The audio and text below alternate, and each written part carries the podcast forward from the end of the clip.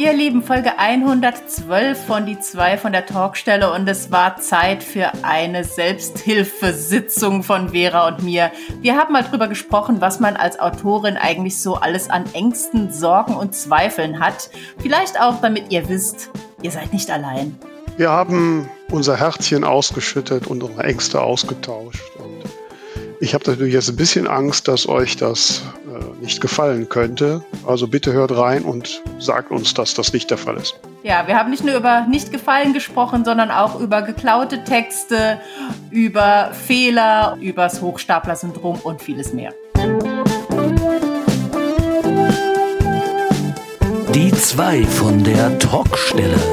Der Buchbubble Podcast mit Tamara Leonhardt und Vera Nentwich.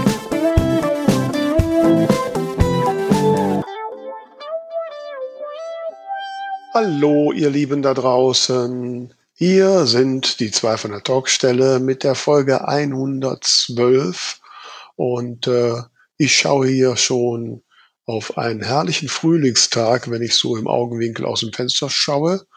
Und wenn ich dann so auf meinen Bildschirm schaue, sehe ich eine ebenso frühlingshaft lächelnde Tamara. Hallo Tamara. Hallo, ja, sowas ähnliches hatte ich jetzt gerade im Kopf. Ich wollte jetzt anschließen und wenn ich auf den Bildschirm schaue, dann sehe ich eine Vera, die auch total nach Frühling ausschaut und sich heute ganz hübsch gemacht hat. Ja. Mensch, bei, bei dem Wetter wirft man ja gleich automatisch mit Komplimenten um sich. ja, ne, man ist direkt in Frühlingslaune.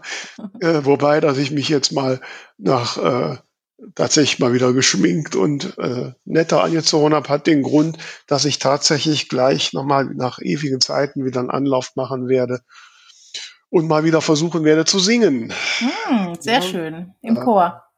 Genau, bei den Soulville Jazz Singers und da kon, musste ich ja leider die letzten Monate wegen des doch recht starken Asthmas fernbleiben. Mm, okay. Und toi, toi, toi, die letzten Wochen hat es sich sehr gelegt. Eigentlich habe ich, merke ich so gar nichts mehr davon. Schön. Und, ähm, und dann habe ich meiner Chorleiterin geschrieben, ich würde mal wieder kommen. Ähm, aber ich glaube, ich brauche eine Stunde vorher zum mal wieder einsingen und überhaupt mal wieder die Stimme entdecken. Ne? Mhm. So, die ist ja doch dann durch die Asthma gekrächze und Guste durchaus in Mitleidenschaft gezogen. Mhm. Und äh, dass ich ein bisschen einsinge und vor allen Dingen bei, so gibt so zwei, drei neue Stücke, die ich noch gar nicht, dass ich zumindest mal einen Anfang habe. Hm. Achso, da kriegst du jetzt so eine Vorab-Privatstunde quasi. Genau, genau, ah. um da wieder so ein bisschen reinzukommen, weil in sechs Wochen ist nämlich auch ein Konzert. Oh, okay. Und äh, cool. da muss ich mir die neuen Lieder noch drauf schaffen. Gott sei Dank sind nicht alle neu, es sind so ein paar Standards Gut, die habe ich zwar auch schon ewig nicht mehr gesungen, aber die werde ich irgendwie aus den verstaubten Nischen meines Gehirns wieder nach vorne kramen. Was denn so zum Beispiel? Ja, das, das, also mein Lieblingsstück ist ja die A cappella-Version von Music. Mhm. Äh, gibt es auch auf YouTube ein Video äh, von uns, wo wir das singen. Mach das mal in die Show Notes. Das mache ich in die Show Notes, ja. Und dann haben wir ein, ähm, ein Stück mit einem Shakespeare-Text, Give them they fingers heißt das. Okay. Äh, und äh, dann ähm, Both Sides Know von, äh, wie heißt sie? Mitchell, sag. Ah, fällt mir der Name nicht ein. Egal. ja, Ain't No Mountains, Original von Tina Turner. Mhm. Ähm, und ja. Also einmal quer durch. Ja, ja. Ja, cool. Ja. Und wo ist euer Konzert? Das ist in äh, Düsseldorf äh, in der Schlosskirche Eller am 26. Mai. Okay. Ja. Also, Leute, hingehen. Auf jeden Fall. ne? Und äh, ja, ich hoffe, dass ich dann, dass bis dahin das Asthma schön fern bleibt und dass ich da gesangsmäßig wieder in Schwung komme mhm. und meine Stimme wieder entdecke. Ich drück die Däumchen. Ja, du bist ja auch schwer in Gesangstrainings. Ja, äh, jetzt, also wenn, wenn die Folge rauskommt, ist es schon rum und ich hoffe, hm. es hat stattgefunden. Im Moment ist man ja wirklich so, dass man von Tag zu Tag einfach nur hofft, dass alles so weitergeht, wie es soll. Naja gut, also die Regeln sind doch so, dass es keine Einschränkungen gibt. Ne? Ja, aber wenn ich mich jetzt, äh, wenn ich es ganz jetzt. schlimm Halsweh kriege und merke, dass ich positiv bin, dann ja, sicher. muss Oder ich nein. der Veranstaltung wohl fernbleiben. Ja, ja, das ist, glaube ich, die größte Gefahr der Zeit. Also äh, ich merke auch in meinem durchaus auch engeren Umfeld, die Einschläge kommen ja, näher. Ja, also ja. mein Brüderchen hat es jetzt erwischt und bei den diversen Kunden, die Ansprechpartner hat es erwischt. Also es ist ja zum Glück in der Regel nicht mehr schlimm. Also man hat jetzt nicht mehr so Angst wie vor ein, zwei Jahren, aber so eine Quarantäne brauche ich jetzt nicht. Wieso? Dann hättest du mal richtig Ruhe, liebe ja, Tamara. Nach dem Konzert. Dann wünsche ich dir, dass du dich da leicht infizierst und einfach mal 14 Tage Quarantäne machen. Ist ja nur noch eine Woche, Meister. Lohnt ja fast nicht mehr. Nee, wollen wir nicht. Nein, nein, wir wollen nicht krank werden. Nee, aber wir sind wirklich fleißig am Proben und äh, ich war gestern, ähm, gestern Abend kurz in der Location, um mir die mal anzuschauen, weil dort äh, wurde gestern eine Vernissage eröffnet. Mhm. Und äh, das war, wurde angekündigt unter dem Motto Bild und Klang war es, glaube ich. Nee, Bild und Ton, genau. Und da stand dabei eben, dass auch dann Musik dabei ist. Was ich aber sehr witzig fand, ähm, dieses, dieser Begriff Bild und Ton bezog sich nicht nur auf den Klang, sondern auch darauf, dass die Künstlerin Tonscherben in ihre Bilder mit einbaut, was ich den total Ton. cool fand. Mhm. Genau. Und ähm, habe mir das da angeschaut. Richtig tolle Location. Das ist so eine Glasbrücke zwischen zwei Gebäudeteilen. Das heißt, man hat von unten, hat man es schon gesehen. Und ähm, was ich auch sehr toll finde, ist, dass die Vernissage bestehen bleibt. Das heißt, ich werde vor diesen wunderschönen Bildern auf der Bühne stehen und die Leute können sich in der Pause die Sachen anschauen und so. Also noch ein Zusatzschmankerl für alle Besucher und Besucherinnen. Ja, und haben uns mal kurz ein bisschen die Technik angeschaut. Die waren auch sehr, sehr lieb, haben mich gleich betüttelt, was ich denn für einen Tisch und für ein Mikro und was weiß ich noch alles haben möchte. Also ich freue mich sehr drauf und ja, hoffe, wie gesagt, es findet alles statt. Ich drücke ganz fest und ganz dolle die Daumen und das wird alles super. und äh, ja, wie ist es denn? Hast du denn Angst, das jetzt völlig zu verkacken? Geschickte Überleitung. Ja, ne? Thema.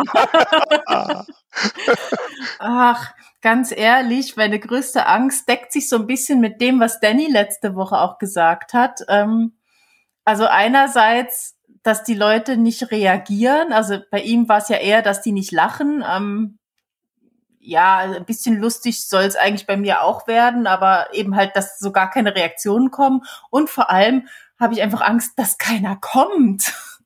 Weil es ist ja schon noch so, dass man einfach unsicher ist. Und ich habe auch mit der Veranstalterin äh, gesprochen, die hat gesagt, irgendwie vor ein paar Wochen hatten sie irgendwie 90 Anmeldungen für eine Veranstaltung und 20 sind gekommen. Alle anderen hatten irgendwie Quarantäne, Corona oder keine Lust, keine Ahnung. Und äh, das wäre mir schon unangenehm.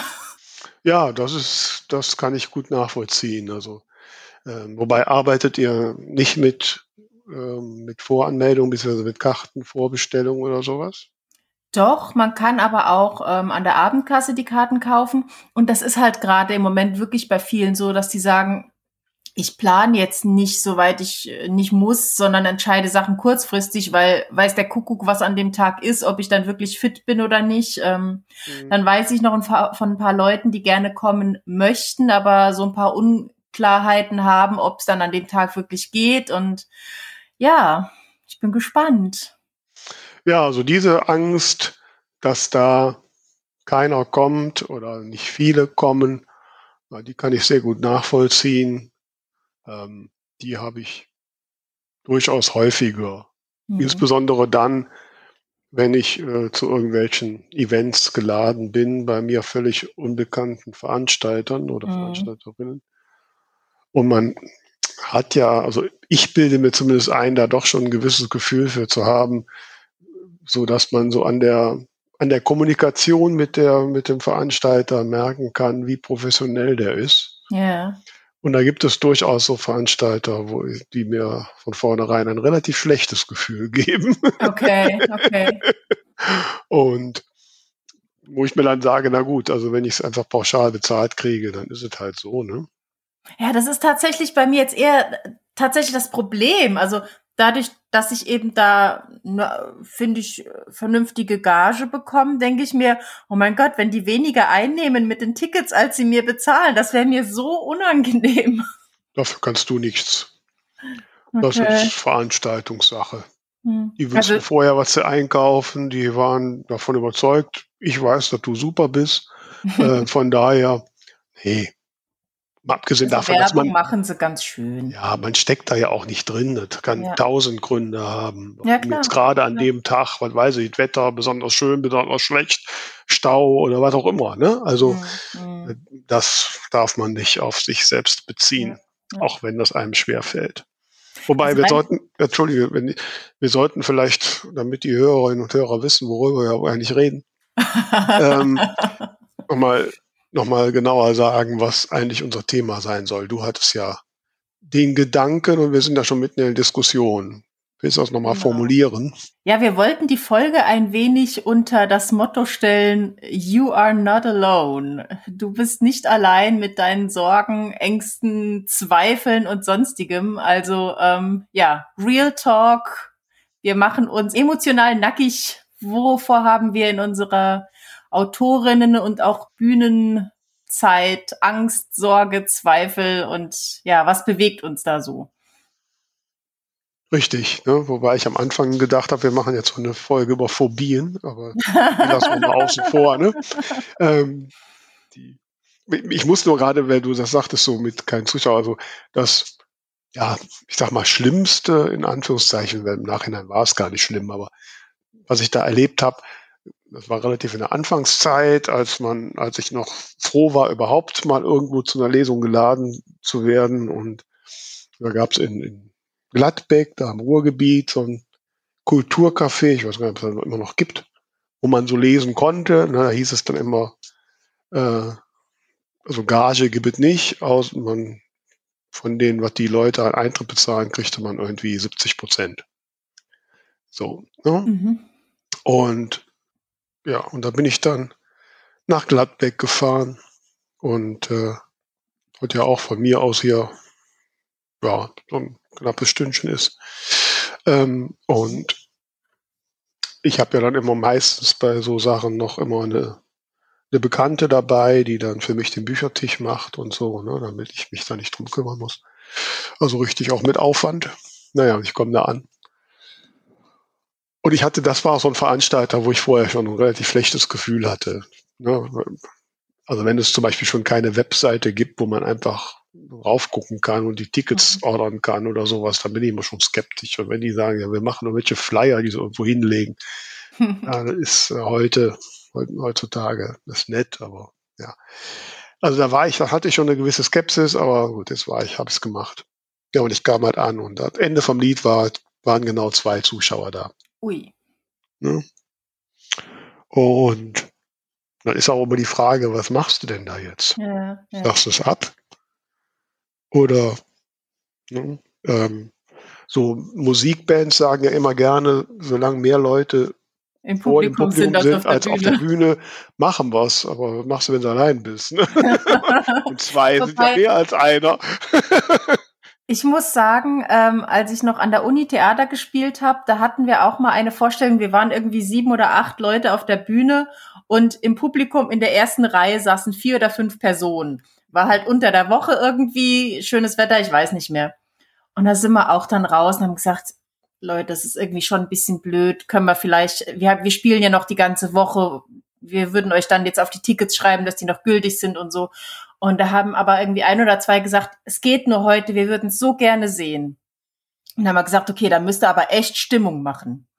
Das war der geilste Abend der ganzen Saison. Die haben so gejubelt und gelacht und geklatscht. Es hat so einen Spaß gemacht. Aber das ist halt auch nochmal was anderes beim Theater. Du siehst halt das Publikum auch nicht so. Bei mir ist halt echt das Problem, wenn ich in einem Setting irgendwie auftrete, wo ich die Leute sehen kann, ähm, und das war zum Beispiel auch so in der Romanfabrik bei der, bei der Buchpreisverleihung.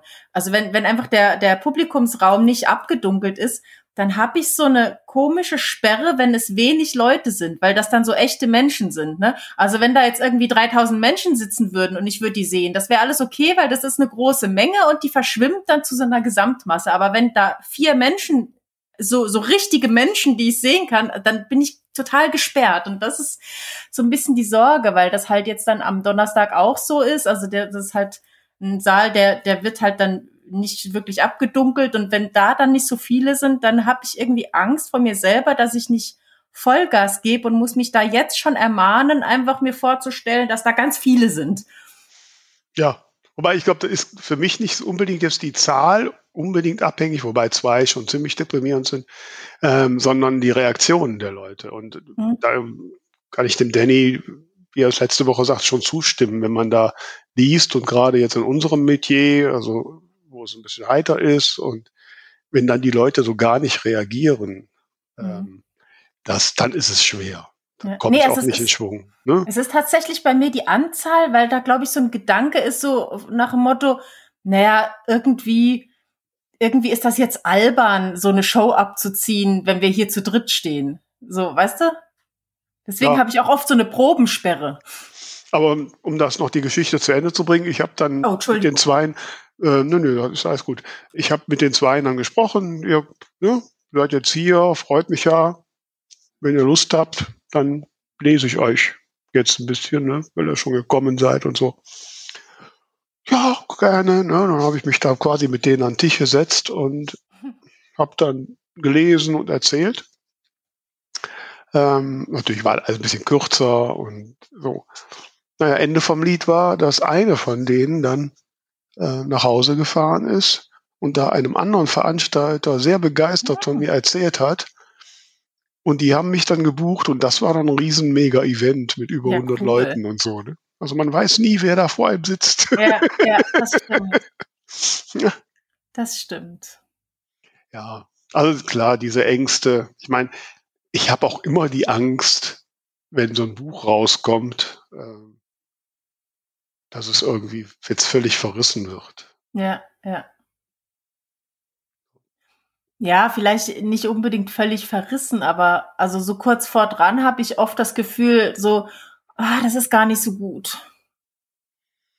Ja, weil ich kann es auch am Ende nicht mehr, nicht mehr beurteilen. Ich habe es mhm. dann hundertmal gelesen ähm, und mit jedem Lesen, ja, werden ja irgendwie die Zweifel größer. Ja. Weil ich es nicht mehr so, ja, nicht mehr bewerten kann. Mhm. Und so tief drin bin, dass ich das ja auch alles sehr, sehr verstandesmäßig schaue und so, so, so dieses unbefangene Gefühl, was man ja sonst so beim Buchlesen hat. Ne? Macht es mir jetzt Spaß, macht es mir Vergnügen? Das ja. kann ja da nicht mehr auftreten. Man nee, kennt nee, ja jeden ja. Buchstaben doppelt und dreifach.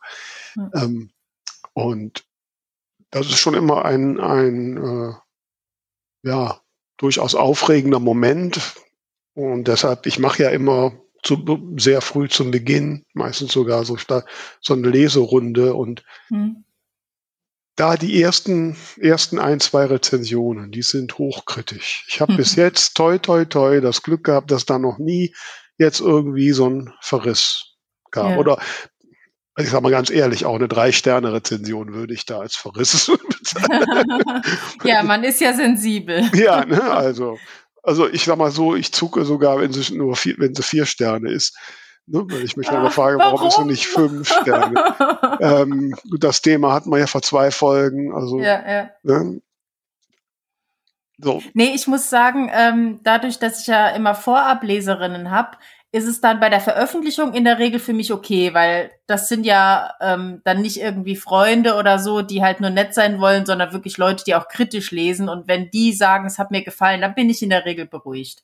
Jetzt gerade bin ich sowieso entspannt, weil es ja kein komplett neues Manuskript ist, sondern ich von der Erstveröffentlichung schon weiß, dass es da vielen gefallen hat und es jetzt eigentlich nur besser geworden sein kann.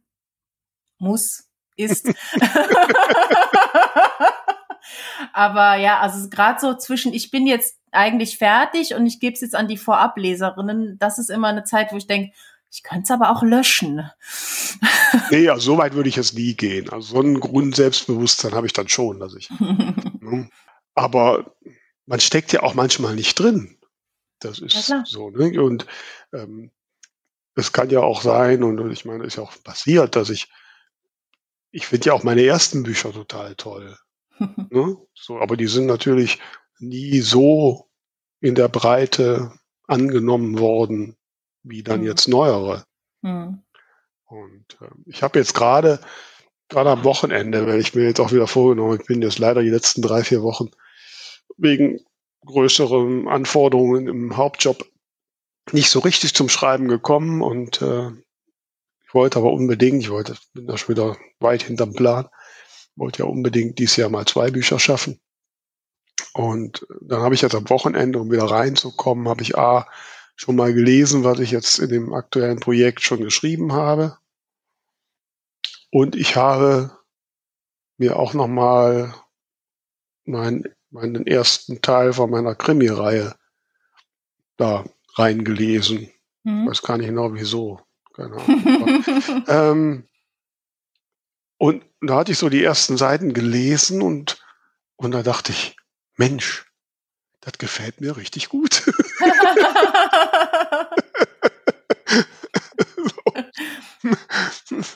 ja, muss man sich manchmal, glaube ich, selbst wieder sagen. Ne? Das, Ja, das ist manchmal schon lustig, wenn man Sachen nicht mehr auf dem, so richtig auf dem Schirm hat. Also das ging mir jetzt auch bei der Überarbeitung so. Wie gesagt, der Anfang hatte mir ja nie gefallen, aber so zum Ende hin war ich ja dann auch bei dieser, bei diesem ersten Schreiben damals auch routinierter.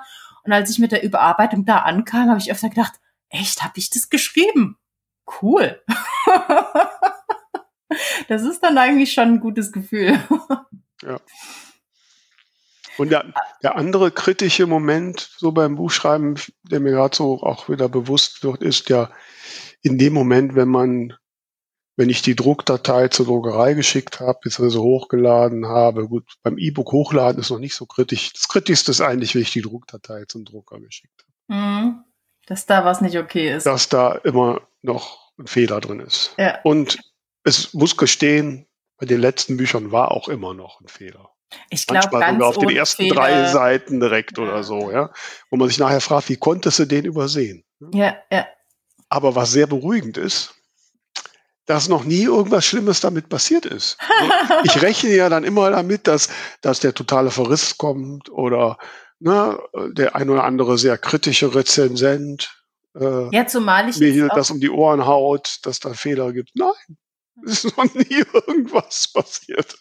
das ist schon spannend, weil es gibt ja jetzt wohl auch die Möglichkeit, äh, als Leser oder Leserin bei Amazon quasi einen Fehler zu markieren.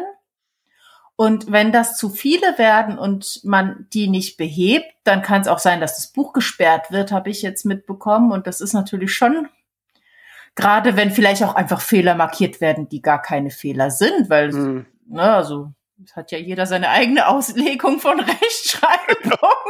Ja, ja, also die Leser und Leserinnen sind ja jetzt nicht unbedingt alle super perfekt in Rechtschreibung. Aber ja, also dass da was mit der Datei nicht stimmt. Ich weiß auch ehrlich gesagt nicht mehr, woher ich diese Story habe, ob mir das jemand direkt erzählt hat oder ob ich es irgendwo gelesen habe, aber irgendwie schwebt in meinem Hinterkopf die Geschichte, dass mal jemand einfach die falsche Version hochgeladen hat, also eine, eine nicht final korrigierte und überarbeitete und das dann wirklich auch erst hinterher gemerkt hat. Das ist natürlich die Horrorvorstellung. Hm. Das stimmt. Das ist mir auch den, in, mit den an, in den Anfängen mit meinem ersten Buch damals. Da ist mir das nicht beim Hochladen passiert, aber da hatte ich dann Kontakt zu einer damals sehr äh, bekannten Bloggerin ähm, bekommen, die auch Interesse hatte, mein Buch zu lesen. Und ich war so erfreut und begeistert.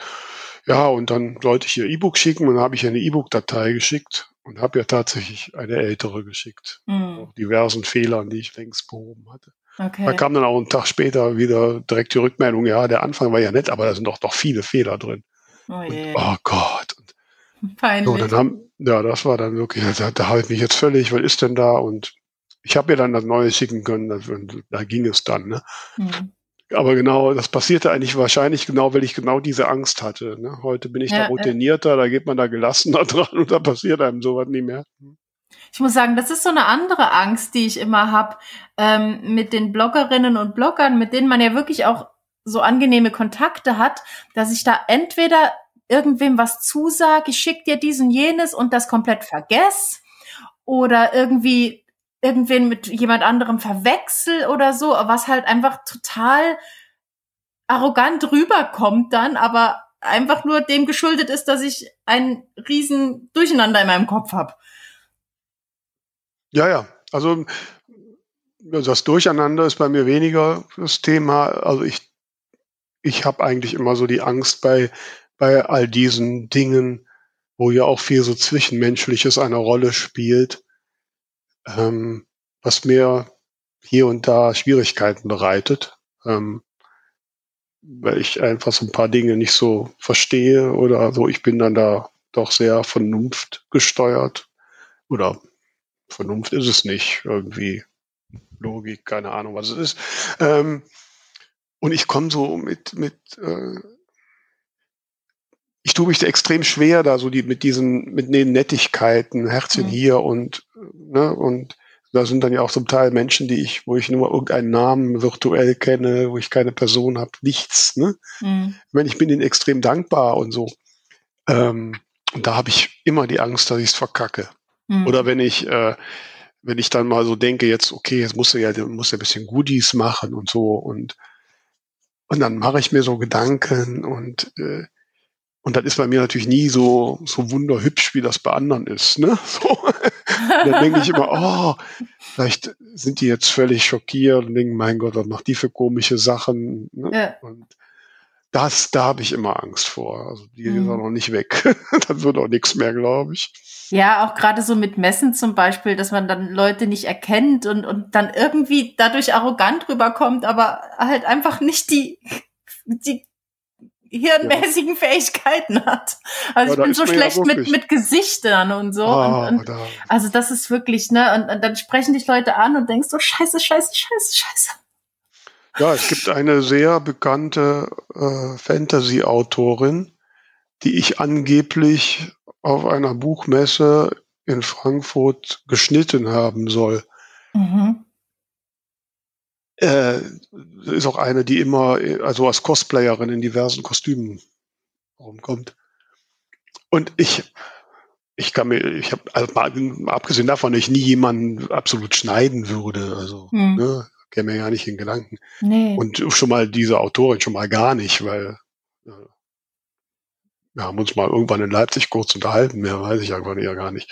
Ähm, ich habe sie schlicht nicht erkannt oder bin da über die Gänge gerannt und dann war da irgendein Fantasy-Figur, da weiß ich doch nicht, welche Autorin das ist. Abgesehen davon, selbst ja, mir geht's ja genauso. Ne? Mir laufen ja dann da ständig irgendwelche Menschen entgegen, ich weiß, das Gesicht kommt dir bekannt vor. Ich weiß aber nicht, welchen Namen ich zuordnen kann. Ich kann ja auch nicht sagen, woher ich sie kenne.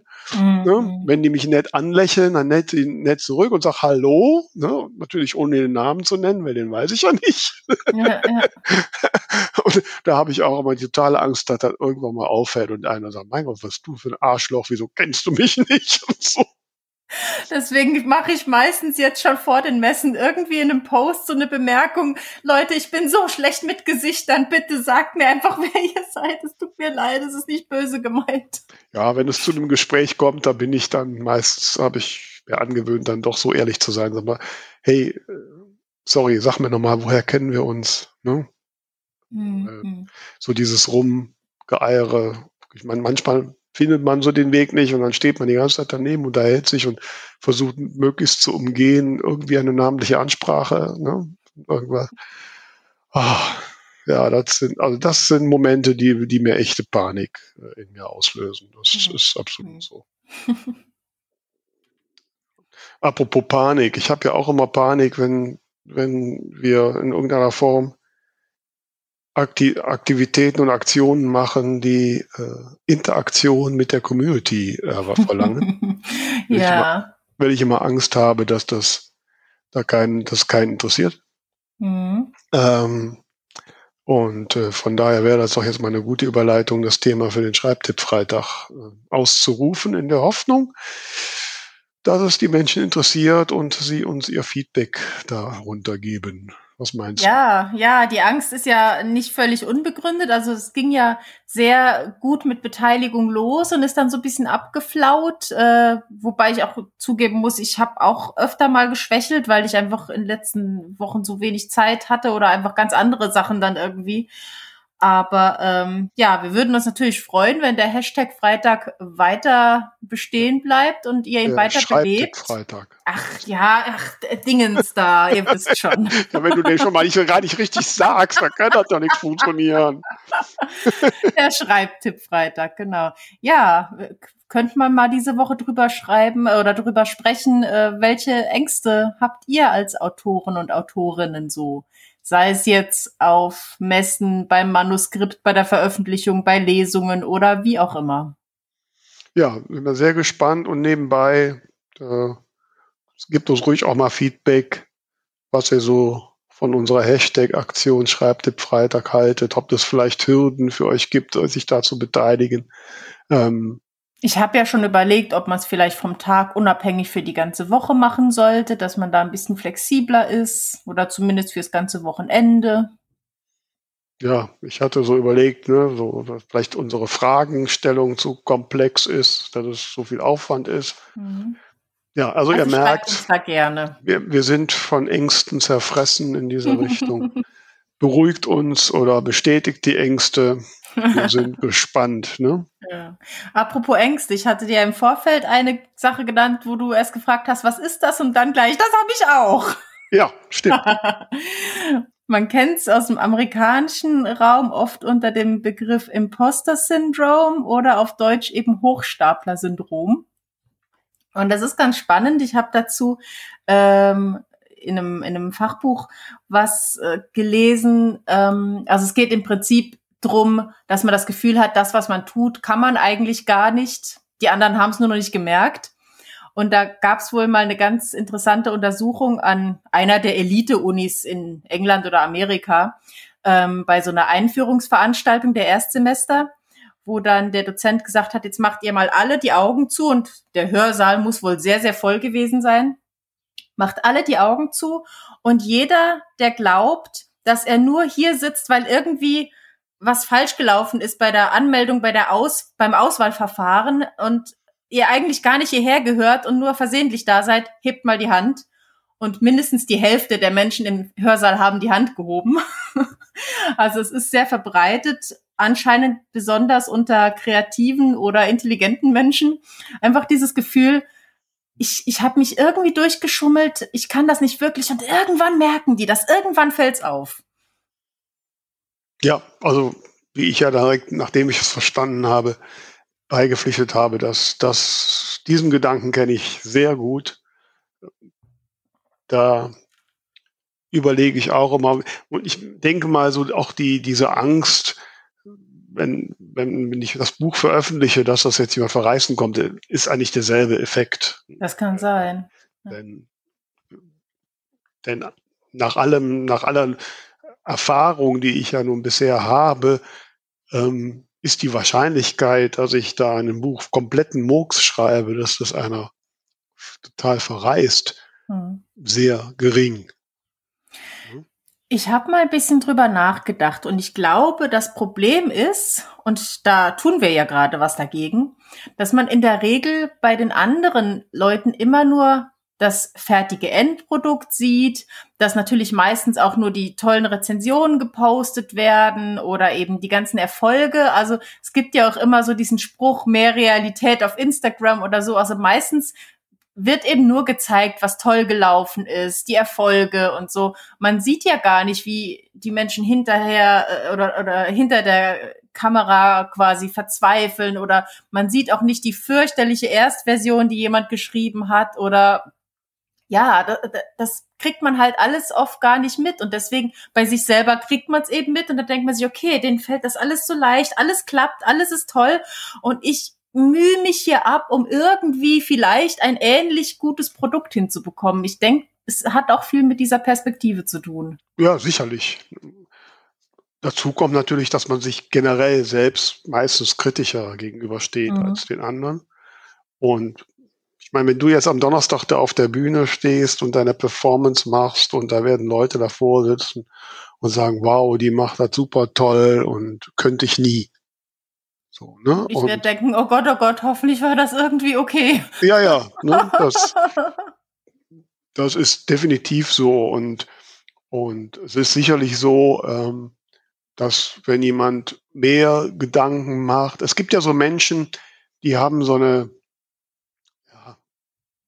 so eine, heißt das Bauernschleue, so eine, so eine Intuition, die machen die mhm. Dinge einfach, mhm. fragen nicht groß nach, bin ich immer absolut bewundernswert. Ähm, aber das kann eben nicht jeder und ich schon mal gar nicht. Ne? Und mhm. ähm, ja, wenn man mehr mal nachdenkt, desto mehr Möglichkeiten fallen einem ein, wo was nicht gut sein könnte oder nicht klappen könnte. Das hat auch mit Realität ja im Regelfall nichts zu tun. Nee, nee. Ich habe auch tatsächlich in dem Zusammenhang viel über unsere letzte Folge mit Danny R. Wood nachgedacht, weil so dieses unterschwellige Denken, naja, also ganz in der Liga mitspielen wie die anderen, tut man dann doch nicht führt ja auch einfach dazu, dass man gar nicht ernsthaft in Erwägung zieht, Vollzeit gut vom Schreiben zu leben. Richtig. Was ja dann wieder so, so, so, so eine Rückkopplung hat, eben, dass man es auch gar nicht so intensiv versucht und, und gar nicht so viel dann, also gar nicht ernsthaft damit rechnet, dass das irgendwie klappen kann. Und da findet bei mir gerade so ein, so ein Umdenkprozess statt. Ich habe tatsächlich dem Daniel heute früh auch noch eine Sprachnachricht geschickt und habe mich nochmal für die Folge bedankt, weil sie uns so inspiriert hat. Also ich glaube, das hängt alles ein bisschen zusammen. Ja, natürlich. Also die Dinge sind da schon ein bisschen verwobener. Ähm, wobei die Dannys äh, Aussagen ja in beiden Richtungen ähm, ja, ja, ja. inspirierend waren. Ja. Zum einen, weil er selbst ja durchaus auch sagte, ja eigentlich, ich kann ja gar nicht schreiben, ich mache es einfach. Ne? Er hat gesagt, er weiß nicht, ob er es kann. Ja, ja. Ich er kann es nicht. Ja, ja, nein, nein. Ich habe es jetzt ein bisschen überzogen. Andererseits aber natürlich auch diese Schutzpe hat, äh, direkt mal eben Fernsehen anzurufen und sämtliche Buchhändler anzusprechen. Ne? Mhm. Ähm, und sich da eben nicht von Zweifeln äh, abhalten lässt. Ja, ja. Und das fand ich jetzt für mich schon auch inspirierend, weil ich mich ja doch bei vielen Dingen durch die Selbstzweifel habe abhalten lassen. Mhm. Wobei ich im Nachhinein sage, wahrscheinlich, ich meine, ich habe gerade am Anfang so mit dem ersten Buch ja schon einiges gemacht. Und das war definitiv zu früh. Mhm. Das erste Buch, zumindest in der ersten Fassung, das war einfach nicht gut. Mhm. Ähm, und ähm, später dann hätte ich wie gesagt, mein Gott, hätte ich mal hier und da was mutiger sein können oder sollen. Ähm, aber dann war dadurch, dass man das am Anfang so ein bisschen gemacht hat, waren natürlich die Zweifel umso größer. Das ist immer ja, ja. Ja, ich glaube, es hat bei mir auch immer wie so ein Schatten angehangen, so dieses erste Buch, was da noch rumschwebt. Ähm, und von daher äh, habe es ja letzte Woche schon gesagt, wenn das jetzt quasi das alte weg und das neue da ist und ich wirklich mit vier Produkten da stehe, hinter denen ich wirklich voll stehen kann, dann ist auch, glaube ich, auch einfach dieses Selbstbewusstsein ein anderes, hinzugehen und sagen, hier guckt her, ich bin Autorin und das sind meine Bücher. Ja, das ist definitiv so. Ich meine, ich habe ja auch meine ersten Titel ähm, überarbeitet. Ist ja nicht so klar. Daher weiß ich auch, dass das finanziell keinen Sinn macht. Ähm, aber aus dem Blickwinkel, man schaut drauf und wenn man nach zehn Jahren so oft das Gesamtwerk schaut, dann kann man damit zufriedener sein. Ich zucke ja immer noch zusammen, weil ähm, die, die Printversion meines ersten Buches, die ist irgendwie, wenn ich da in Amazon den KDP-Report aufmache, dann steht die da immer noch drin. Mhm. Irgendwie, ne? Und äh, mit dem noch sehr äh, handmade Cover, hm. selbst gemalt von meiner Schwägerin. Ähm, so, und da zucke ich immer noch zusammen und denke, oh Gott, ne, hoffentlich sieht das jetzt keiner. Was natürlich auch irgendwie blöd ist. Mein Gott, man hat es gemacht und hm. es hm. war ja auch wichtig. Ja.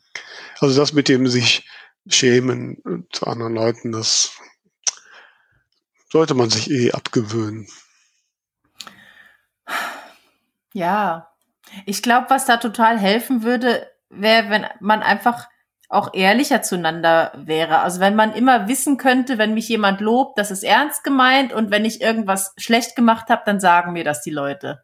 Das, das würde ja irgendwie schon helfen. Ähm, Nein. Da bin ich nicht sicher. Da bin ich nicht sicher. Weil es gibt, es gibt die absolut, es gibt ja keine absolute Meinung. Es gibt auch kein absolut falsch. Ja. Ne? Und ähm, wir hatten das Thema ja auch ne, bei dem Thema Rezensionen vor zwei, drei Folgen, dass so, wenn jemand sagt, ich, ich rezensiere dich ehrlich, zucke ich zusammen. Weil das im Regelfall heißt, es ich kommt. Ich rezensiere streng. Es gibt, es kommt Kritik. Also Kritik im Sinne von negativ oder irgendwas, was nicht gut empfunden wird. Mhm. Ne? So, niemand sagt, äh, ich schreibe dir eine ehrliche Rezension und schreibe da eine 100% begeisterte. Mhm. Komm, ne? Man erwartet automatisch, dass ehrlich auch immer ein bisschen, ja nicht negativ, aber nicht so ausnahmslos positiv ist. Ja, gut, ich habe es auch eher so ein bisschen im Zwischenmenschlichen gemeint. Ne? Also ich glaube, dir habe ich das neulich erzählt, so diese Angst, wenn ich so an diese an diese Leute denke, die irgendwie bei irgendwelchen ähm, Wettbewerben da bei Bohlen und Co. auftreten mhm. und denen Mama, Tante, Nachbarin, Freundin jahrelang erzählt haben, du singst so toll und dann blamieren die sich vor einem Millionenpublikum, weil es halt einfach nur gelogen war. das ist halt, ne, also wenn, wenn da die Leute ehrlich gewesen wäre, hätte man sich da viel ersparen können. Und, Nein, aber ähm, das ist genau, wenn ich da mal kurz einhaken kann, das sagt ja genau das, was ich sagte, diese Meinung, die Faktoren, ob jemand als schön singend empfunden wird, die sind ja nicht absolut. Ja. Und die Leute, die das sagen, Hört's die lügen nicht. Die lügen nicht, die finden das so. Ja. Meine, meine Mutti, äh, die würde jede Art Gesing, Gesang von ihrer Tochter schön finden. ne? Und, ja. ähm, und so. Und andere Menschen, die dir wohlgesonnen sind, die finden das schön, die finden das nicht schlecht. Mhm. Die finden ja, schön, weil Tamara. Ne, also zu sagen, dass jeder, der dich überschwänglich lobt, dann direkt lügt, ne, nee, das nee. Thema hat man ja schon. Nein, das sind einfach unterschiedliche Betrachtungsweisen, unterschiedliche Perspektiven auf die Dinge. Und von daher sollte man ja, sollte man solche Dinge auch nie als so, ein, als so einen wesentlichen Teil nehmen, ganz egal, ob sie jetzt gut oder schlecht sind. Mhm. Man darf sich freuen, wenn ich gelobt werde. Dafür ist ja da. Ähm, ja, ja, also es ist ja auch nicht immer jedes Lob nicht wahr, aber nein. ich finde es halt wichtig, wenn man irgendwie das Gefühl hat, das war jetzt wirklich nicht gut, dass man das auch sensibel der Person idealerweise unter vier Augen mitteilt. Also ich habe zum Beispiel jetzt beim Vorablesen ähm, eine Vorableserin gehabt, ähm, die mir ein paar Sachen gesagt hat, die sie inhaltlich noch nicht so ideal fand. Und ähm, ich habe mir gedacht, verdammt, hätte sie das mal früher gewusst, dann hätte sie das mit mehr Ruhe noch bearbeiten können.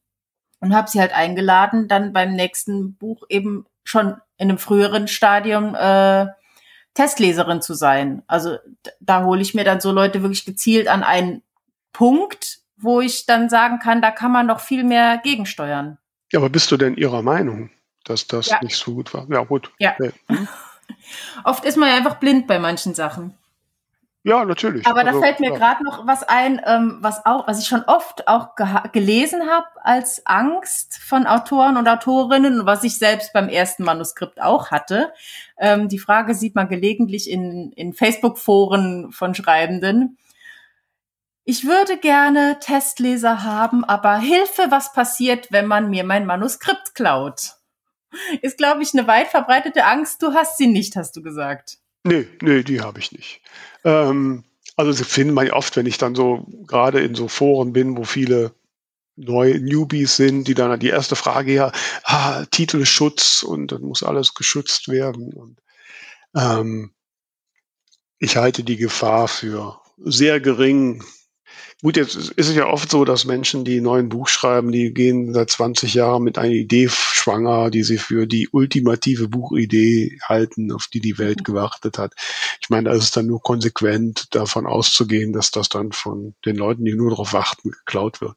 Mhm. Aber faktisch ähm, ist mir noch nie ein, ein Fall äh, begegnet, wo das passiert sein sollte. Und dann ist es ja einfach so, in dem Moment, wo ich schon zum Beispiel den Titel auf Facebook gepostet habe oder ähm, mit irgendjemand gesagt habe, dass ich diese Titelidee habe, dann ist ja damit der Titelschutz im Prinzip schon da. Da bin ich mir jetzt ehrlich gesagt nicht sicher. Ich meine nämlich irgendwann mal was gelesen zu haben, dass das nicht ganz so hinhaut. Das müsste ich aber noch mal recherchieren. Hm, was soll da nicht hinhauen? Also so, wenn du, wenn der, wenn du nachweisen kannst, dass deine Titelidee die erste war, dann ist das die erste. Ja, ich, ich muss noch mal gucken. Ich weiß nicht mehr, wo ich das her habe. Ich meine, dass irgendwo mal stand, es muss entweder ein veröffentlichtes Buch sein oder eben in irgendeiner anderen Form, in einem bestimmten Format irgendwie gemacht. Aber ich kann es dir jetzt nicht sagen. Das ist jetzt wirklich äh, sehr gefährliches Halbwissen. Ich versuche es nochmal rauszufinden und gegebenenfalls nächste Woche nochmal was zu, zu sagen. Ja, kann man mal. Ähm, War jetzt hier mal so unter uns. Ähm, ich habe ja dann bei meinem ersten Buch, das hieß ja am Anfang, weil ich mir sehr komplexe Struktur, äh, Struktur ausgedacht habe, rausgekickt, Doppelpunkt, weiße Sterne. Die mhm. Idee war, ich mache jetzt eine Serie über meine Schicksalsboten und die mhm. Titel heißen immer rausgeguckt, rausgekickt, Doppelpunkt und irgendwas, was im Buch vorkommt. Deswegen mhm. heißt der zweite dann auch rausgekickt, blaue Vögel. Mhm. So, heute wissen wir aus Erfahrung, dass so ein Konstrukt rausgekickt, weiße Sterne, was überhaupt kein Bild erzeugt, kein, weiß kein Mensch kann sich was darunter vorstellen, dass das nicht funktioniert. Mhm. Und dann habe ich halt bei der Überarbeitung ähm, gedacht, nee, ich nenne das anders und habe das den ersten Teil Kick ins Leben genannt. Mhm. Ist auch noch nicht so optimal, aber schon ein bisschen besser. Nachdem das Buch raus war, habe ich festgestellt, es gibt ein anderes Buch, Kick ins Leben. Das ist aber schon ein paar Jahre, war damals schon ein paar Jahre alt und auch, glaube ich, gar nicht mehr lieferbar. Okay. Es, ist, es ist nie was passiert. Ne? Hm. Ja, in der Regel und, wahrscheinlich nicht. Und es ist ja auch so, dass, dass andere auch schon mal doppelte Titel hatten. Da gibt es ja auch hm. ganze Auflistungen von. Wo kein ähm, Träger, da kein Richter, wenn du Ja, ja, also von daher. Ähm, klar, ich jetzt gucke ich halt immer, ne, ich, ich, google mal bei Amazon und so und mhm. bei Buchhandel oder im VLB, ob ich Titel finde, ja. ähm, dass ich da jetzt nicht ganz offensichtlich was verrenne. Ja. Also ich ja. muss sagen, bei Regenbogenblau habe ich einen Titelschutz äh, gebucht, kostet ja auch nicht die Welt. Ähm, jetzt bei Memories of Your Smile war es ja nicht notwendig, weil meins ja schon draußen ist, die erste Version. Ähm, und damals bei diesem ersten Manuskript hatte ich im Internet einen Tipp gelesen und ich meine, es war von Matthias Matting. Ich hoffe, ich täusche mich jetzt nicht. Wenn doch, tut's mir leid.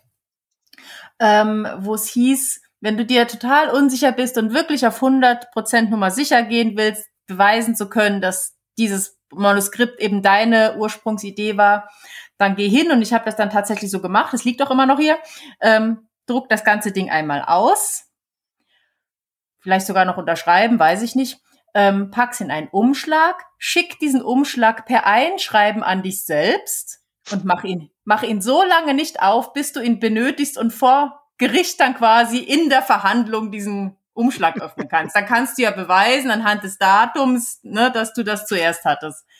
Ähm, ja, habe ich damals gemacht, bevor ich es an die Testleserin geschickt habe. Äh, würde ich heute nicht mehr tun, finde ich völlig überzogen. Aber wenn man wirklich panische Angst hat, dann investiert man halt die paar Euro und macht das meinetwegen. Ja, wobei.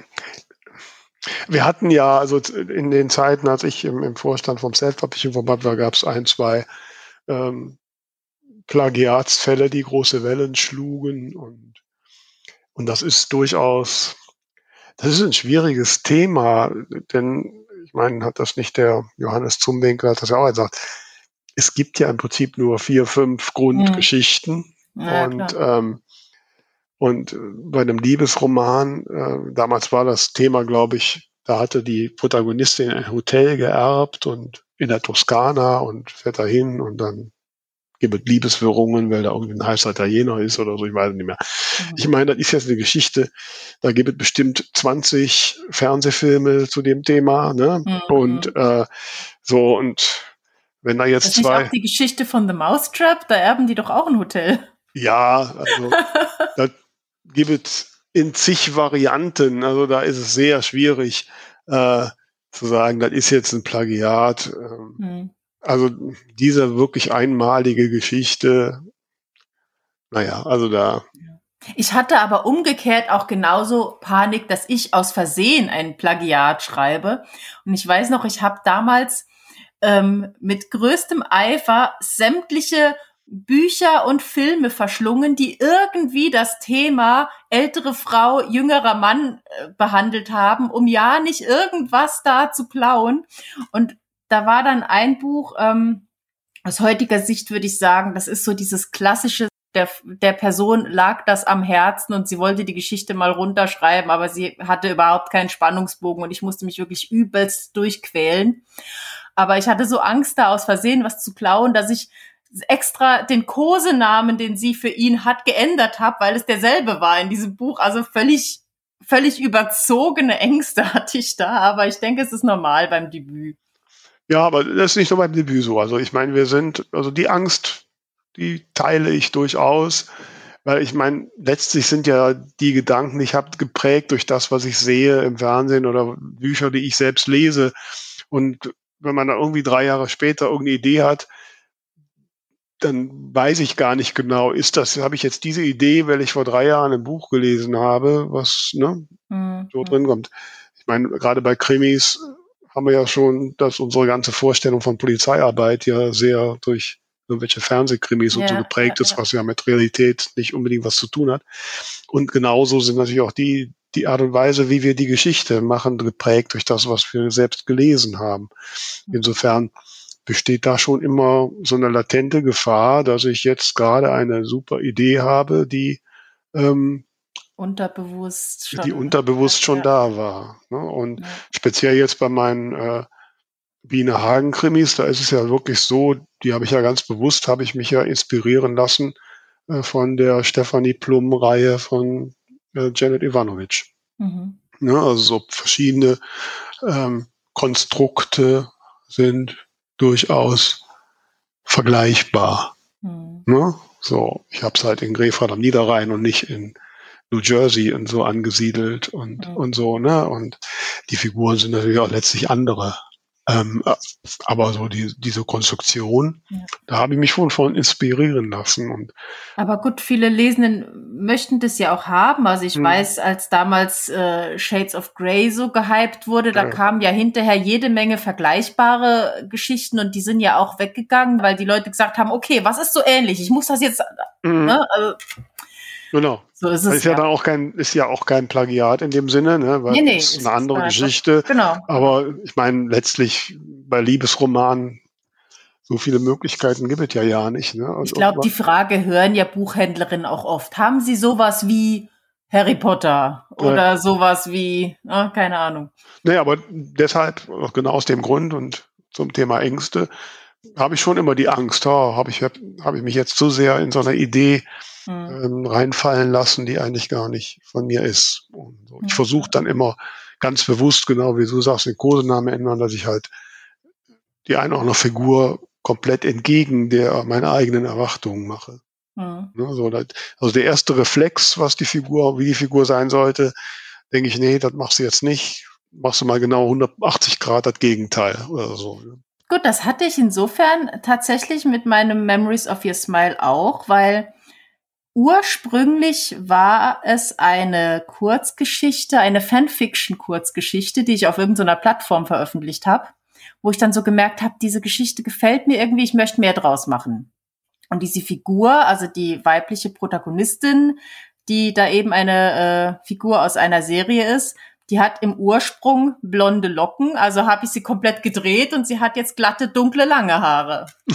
ähm, aber auch ansonsten, also von, von diesen Fanfiction-Geschichten ist, also es ist kaum noch was drin. Eigentlich habe ich die Figuren und das Setting komplett geändert, auch die Handlung geändert, aber da kam es ursprünglich her und deswegen war auch nie die Frage, wie sehen die aus, sondern eben, wie du gerade sagst, einfach einmal, ah, ah, nein, nein, nein. Also nur um das zu kommentieren. Falls ich das nicht rausschneide, ich habe gerade mein Glas umgeworfen und damit äh, jetzt das Handbuch für Autorinnen und Autoren achte Auflage komplett durchnässt. Naja, gut. Das ist, das hat schon anderes überstanden. ja, schön. Okay, ich habe nichts mehr zu trinken, aber wir sind ja auch schon durch mit der Folge fast. Ja. Wobei eine Sache wollte ich halt immer sagen, ne? wir hatten ja als die zwei von der Talkstelle tatsächlich auch das Thema.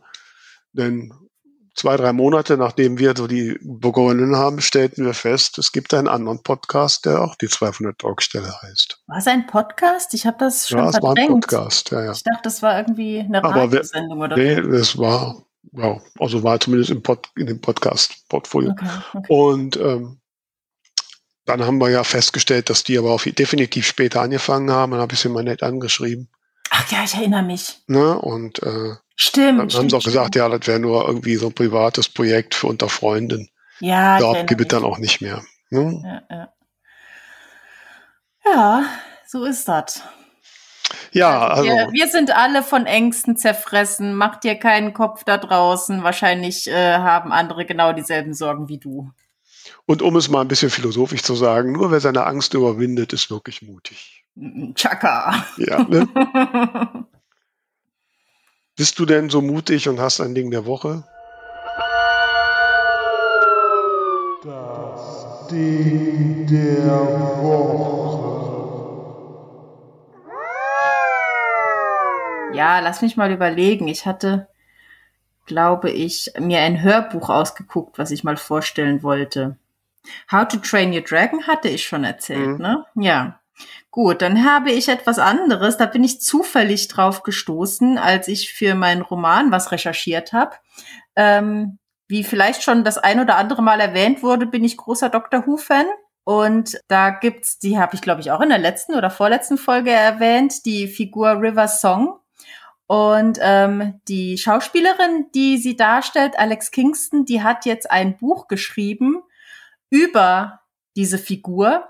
Ähm, und das Buch heißt The Ruby's Curse. Ich habe es mir runtergeladen ähm, als Hörbuch, gelesen von der Schauspielerin, also in Englisch eben. Ich weiß gar nicht ehrlich gesagt, ob es auf Deutsch rausgekommen ist, das Buch, aber kommt bestimmt noch, wenn nicht.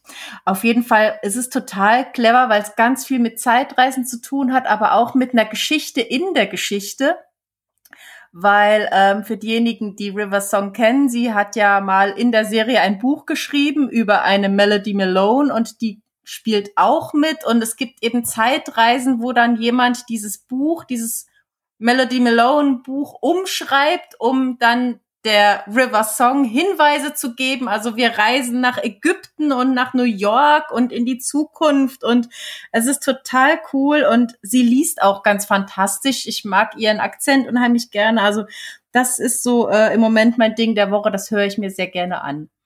Ja, klingt auf jeden Fall spannend und äh, ich befürchte zwar, ich würde es nicht verstehen.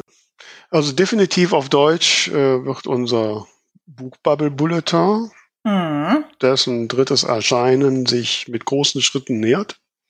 Also falls du noch nicht abonniert hast, ganz schnell klicken. Dann bist du noch dabei und kriegst ihn. Mach das. Und ansonsten wünschen wir dir, stell dich deinen Ängsten, sind nicht so schlimm, wir haben sie auch alle. Und Erzähl uns davon unter Hashtag Schreibtippfreitag. Definitiv. Und dann freuen wir uns, von dir zu hören und du hörst uns nächste Woche wieder. Ja, ich trockne jetzt mal meinen Schreibtisch ab und fühle mich gerade wie mein Protagonist, dem ist nämlich so was ähnliches passiert. Nur noch viel peinlicher. Ja, guck, Self-Fulfilling Prophecy oder wie nennt sich das? Also, alle Buchbubble Bulletin abonnieren und zum Schreibtipp Freitag was schreiben. Habt ihr eine Menge Aufgaben, also legt los. Macht's gut.